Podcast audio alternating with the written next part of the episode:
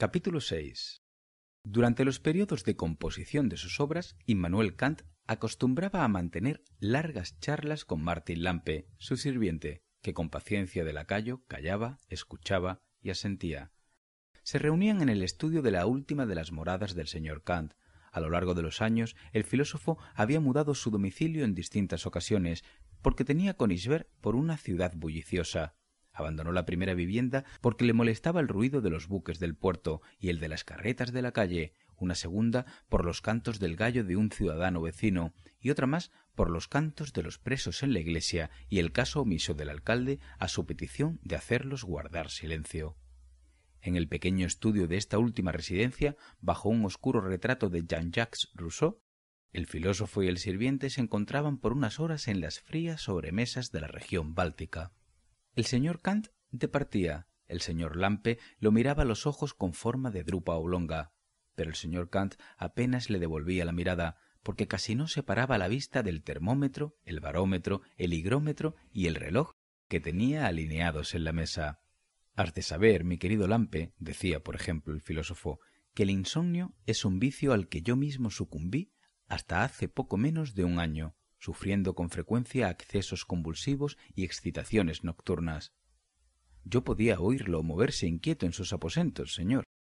Pues tanto fue así que lo tomé alternativamente por ataques de gota, por flatulencias, por constipación, y acabé recurriendo a la ayuda de un médico, que sabes que no me gustan porque me tratan con condescendencia y me llevan siempre la contraria. Pero en esta ocasión hice bien. Sólo así el doctor pudo aclararme que debido a mi pecho hundido y cóncavo, que deja poco espacio para los movimientos del corazón y de los pulmones, tengo una disposición natural a este tipo de pensamientos morbosos.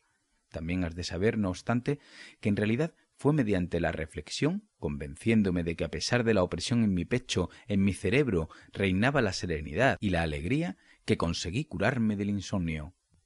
El señor Lampe asentía, el señor Kant paseaba su metro y medio de estrecho cuerpo alrededor del sobrio escritorio.